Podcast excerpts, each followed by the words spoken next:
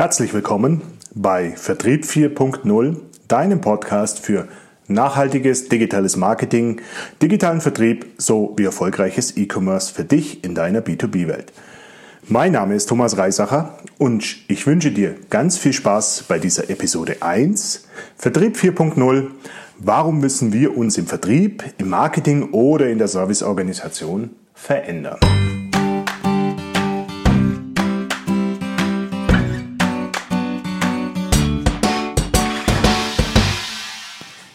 Veränderung. Das ist das große Thema unserer Zeit. Und heute betrachten wir mal, dass viele Unternehmen Veränderung spüren, sie oft aber gar nicht wissen, warum und wo, woher diese Veränderung kommt. Wir schauen uns genau an, was die Treiber sind für diese Veränderung. Und am Ende habe ich noch vier Tipps, was du jetzt konkret im Rahmen dieser Veränderung für dich und dein Unternehmen tun kannst. Bevor wir da jetzt aber einsteigen, eine Frage an dich. Kennst du Tesla? Ja, wirst du sagen. Ja klar, wer kennt Tesla nicht? Tesla ist das Fahrzeug unserer Zeit, steht für Innovation und vor allem für was? Ja, die meisten sagen, Tesla ist eine absolute Innovation im Bereich Elektromobilität. Das ist richtig. Dafür ist Tesla bei den meisten bekannt. Tesla ist aber noch viel mehr. Und wenn du schon mal die Gelegenheit hattest, in so einem Tesla zu sitzen, dann wird dir eines ganz besonders auffallen. In der Mittelkonsole ist ein riesiges Tablet, fühlt sich an wie ein überdimensionales iPad. Und Tesla hat als Innovation alle Steuerinformationen oder Steuerinstrumente, die das Auto braucht, in diese elektronische Eingabeschnittstelle reingepackt. Jetzt sagt der eine oder andere natürlich, ach, das ist aber doof. Ich mag lieber so Drehregler, ich mag lieber die klassischen Hebel und das fühlt sich auch viel schöner an und das, das, das funktioniert auch viel besser. Das mag aus der Funktionalität durchaus richtig sein, aber Tesla hat mit dieser zentralen Steuerelement, diesem elektronischen Steuerelement, etwas ganz Wichtiges geschaffen. Sie haben dafür eine Softwareoberfläche, die sich per Software auch jederzeit verbessern kann. Und das Besondere daran ist, Tesla oder alle Fahrzeuge von Tesla sind ja auch mit dem Internet verbunden. Das heißt, sowas kann über Nacht passieren. Theoretisch kannst du am nächsten Tag eine verbesserte und äh, leistungsfähige Bedieneroberfläche haben. Gut, das ist es noch nicht so besonders, aber Tesla kann noch ein ganzes Stück mehr. Über diese Softwaresteuerung kann Tesla dir auch über Nacht neue Funktionen einspielen. Jeder hat vielleicht schon mal davon gehört, dass es den ein oder anderen Unfall gab mit dem Thema autonomes Fahren, auch wenn das noch nicht so richtig erlaubt ist. Aber Tesla hat diese Funktion über Nacht als sogenannte Beta-Version, wir kennen Beta-Versionen, kennen wir aus dem Softwareumfeld, wenn Produkte noch nicht so 100% ausgereift sind, aber schon mal auf dem Markt getestet werden, in die Fahrzeuge gebracht. Das heißt, Tesla hat eine neue Software, eine neue, neue Funktion deinem Auto hinzugefügt. Jetzt vergleich das mal mit einer klassischen, klassischen Automobilserie. Da braucht es unter Umständen einen komplett neuen Produktzyklus, der Jahre dauert, bis ein, ein Auto oder eine, eine Serie ein, eine neue Funktion hat. Tesla kann das quasi über Nacht. Das ist technologisch erstmal sehr, sehr spannend. Andererseits ist das natürlich auch, jetzt betrachten wir es mal aus der vertrieblichen Brille, gigantisch. Tesla hat dir einmal ein, ein Fahrzeug verkauft und kann über so einen Kanal dir auch neue Services, neue Funktionen, neue Produkte über den Online-Kanal anbieten für dein Fahrzeug. Klingt spannend, ist es auch. Und das ist auch eines der neuen und herausragenden Themen, die Tesla ausmacht. Und es ist ein extrem gutes Beispiel, wie wir uns gerade oder wie sich Produkte oder wie sich Märkte gerade verändern. Weg von der reinen Hardware, wenn wir mal den Tesla als Hardware betrachten oder das Fahrzeug als Hardware betrachten, hin zu einem Hardware- und Software-getriebenen äh, Produkt, das viele neue Möglichkeiten hat, auch unter dem Aspekt des Vertriebs.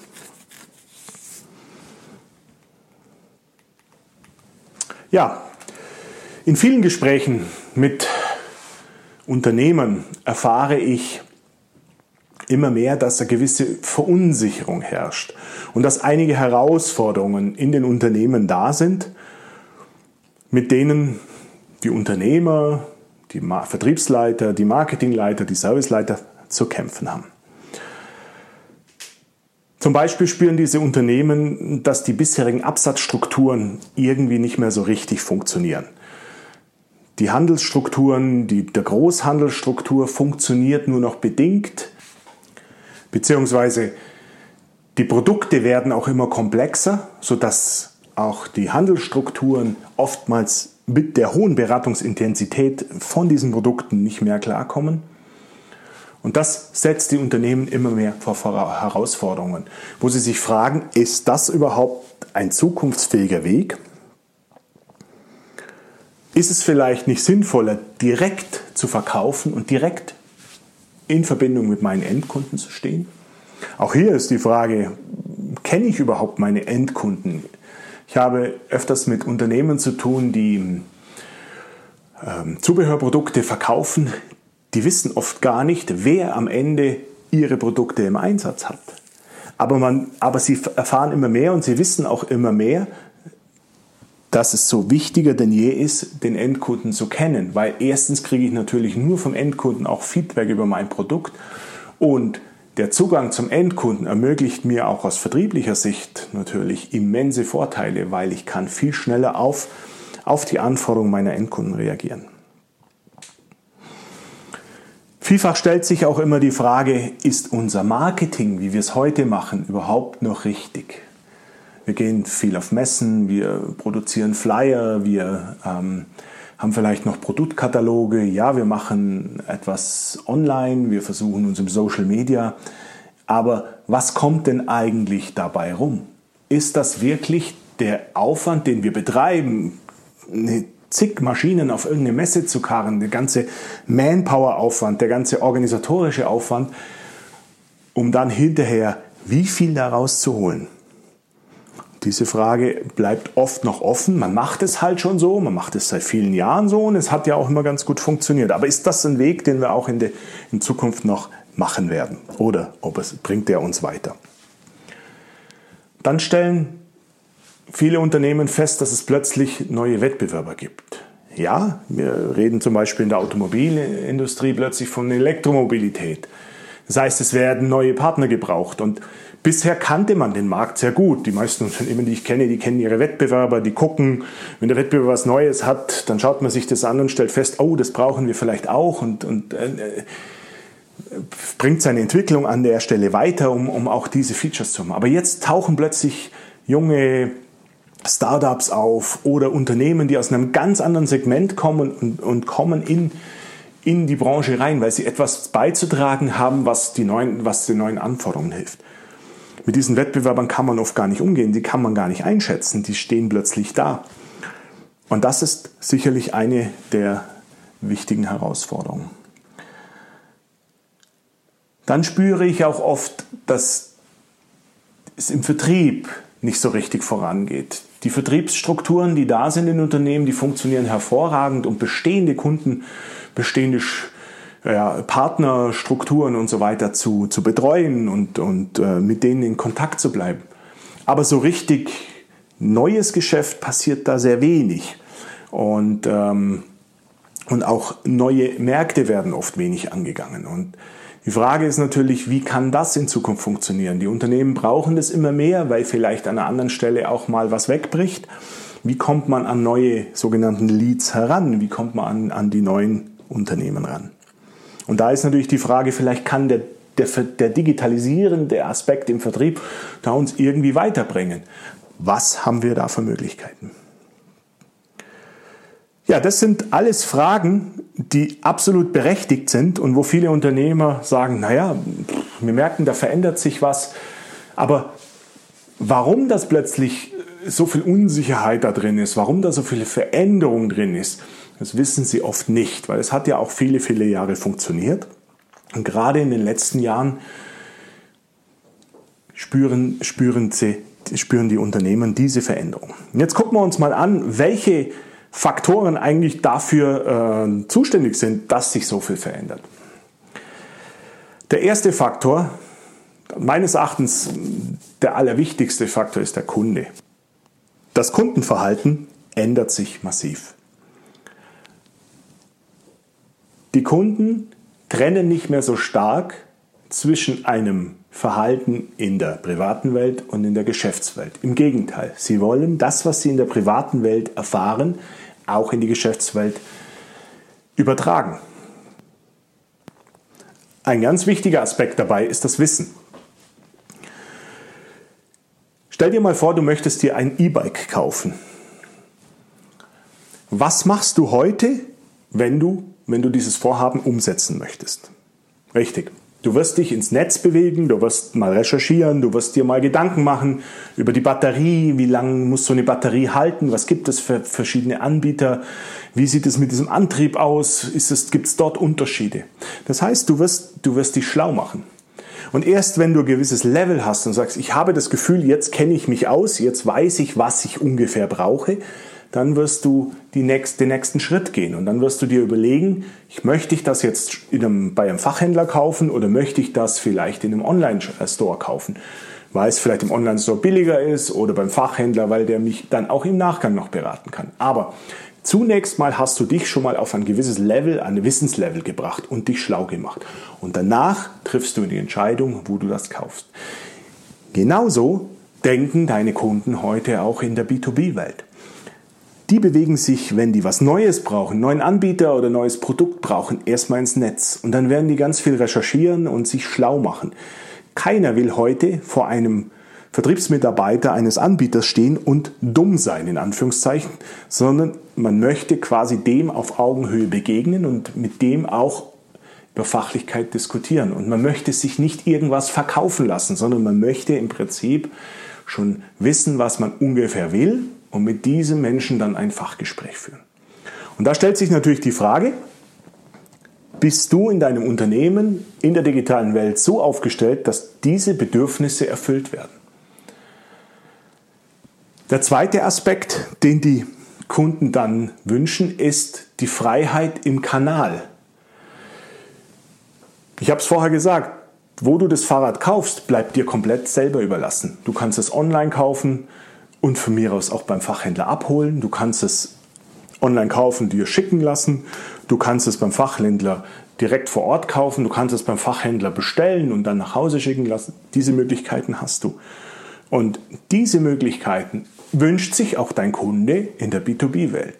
Der ist nicht mehr damit zufrieden, dass er da halt nur anrufen kann oder dass er da einen Vertriebsmitarbeiter im Hause hat, ähm, der ihm das alles aufzeigt und bei dem er dann die Bestellung abliefert. Nein, er möchte es vielleicht auch mal zu einer Zeit machen, wo du gar nicht äh, in der Lage bist, äh, bei ihm zu sein, weil er vielleicht das gerne abends macht weil er, oder weil er zeitlich sowieso äh, in einer anderen Zeitzone sitzt.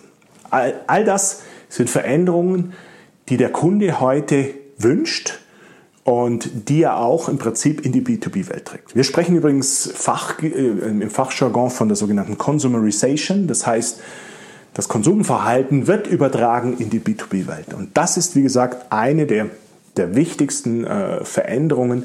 Dein Kunde hat einen ganz anderen Anspruch, als er vielleicht noch ähm, vor einigen Jahren hatte. Der zweite treibende Aspekt sind die Märkte.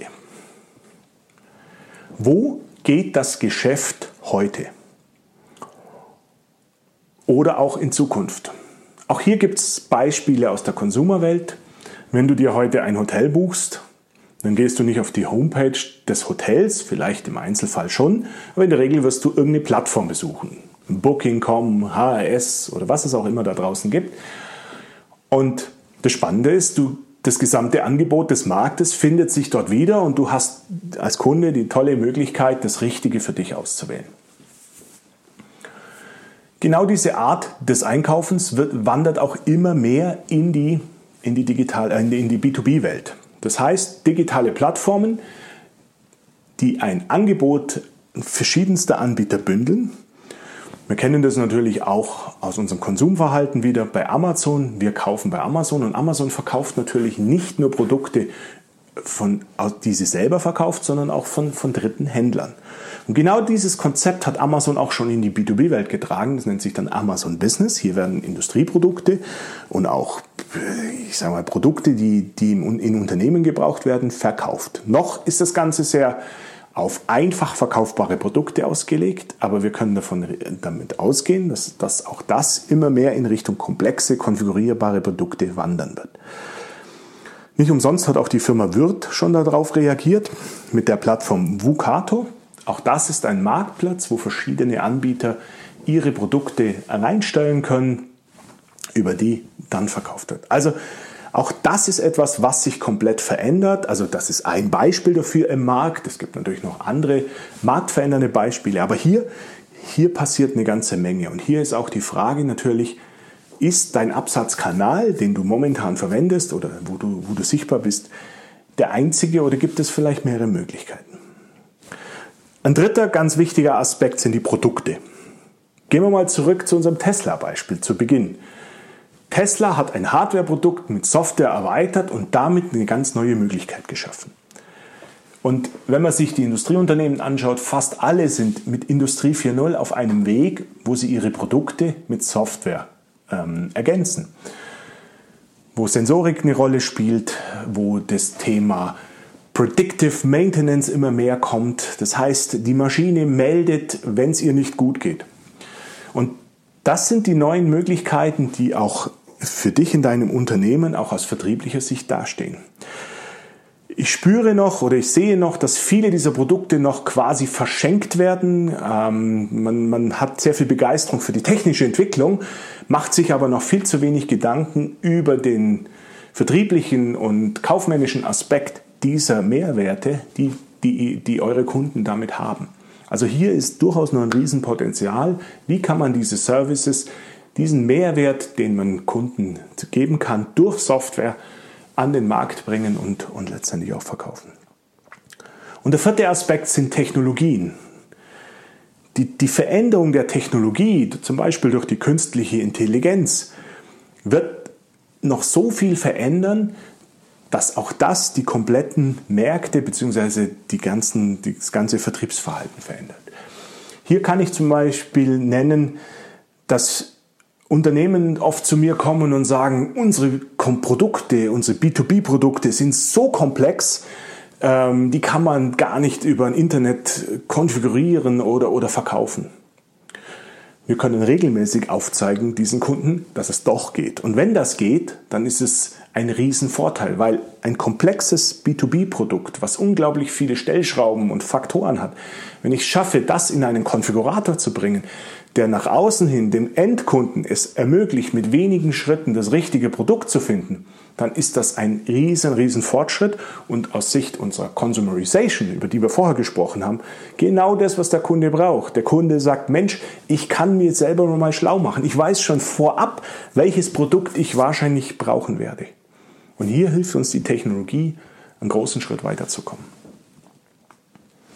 Ja, das sind die vier wesentlichen Veränderungen oder Treiber für die Veränderungen. Die Kunden, die Märkte, die Produkte und die Technologien.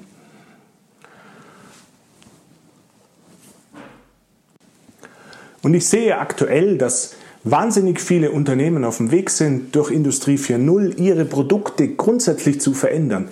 Aber es wird noch sehr, sehr wenig in Richtung Vertrieb, in Richtung Marketing und Verbesserung der Serviceorganisationen investiert, um sich sozusagen mit diesen neuen Möglichkeiten am Markt zu präsentieren und ihren Absatz zu steuern.